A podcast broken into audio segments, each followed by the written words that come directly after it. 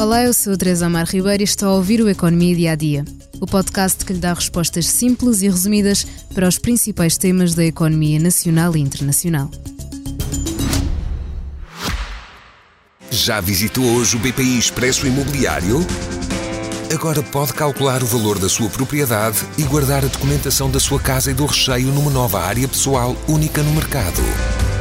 E ainda ficar a saber quanto pode pagar por uma casa localizá-la com uma pesquisa por polígonos e conhecer as soluções de crédito habitação BPI. BPI Expresso Imobiliário.pt Quem compra e quem vende na mesma página.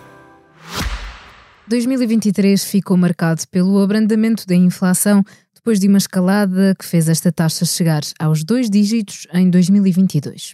Mas neste primeiro mês do ano 2024, o Instituto Nacional de Estatística estima que a taxa de inflação se fixe nos 2,3%.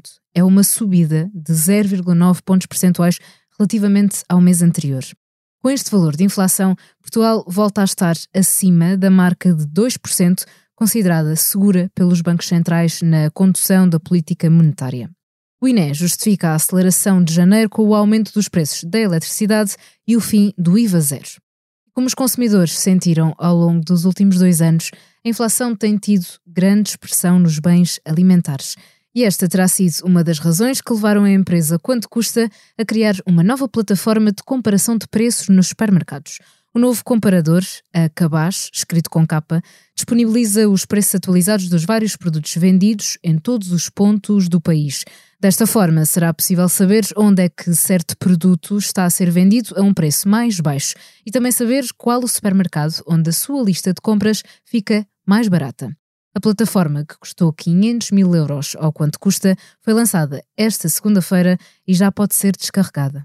Mesmo num contexto de aumento do preço dos alimentos, produção e transporte que marcou os últimos dois anos, as grandes empresas de retalho e grandes marcas começaram a ser acusadas de aproveitar esta vaga de preços altos para engordarem as suas margens de lucro, mantendo os preços ou mesmo subindo-os.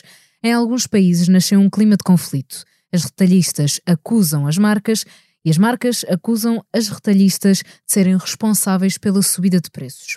A situação mais notória foi a do grupo Carrefour, em França, que suspendeu novos fornecimentos de produtos da Pepsi no início deste mês, em protesto contra as propostas de aumentos de preços feitas pela multinacional norte-americana.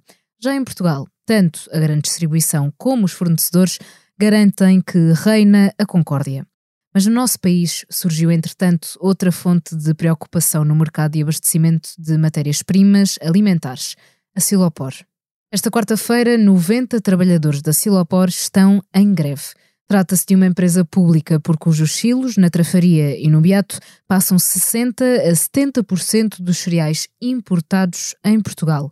Sem trabalhadores, os silos não funcionam e o aprovisionamento de cereais no país pode ficar em causa. Já não é a primeira vez que estes trabalhadores fazem greve, alertando que os produtos alimentares básicos podem mesmo vir a ser afetados. Portugal importa 90% dos cereais que consome, tendo uma margem de reserva bastante reduzida.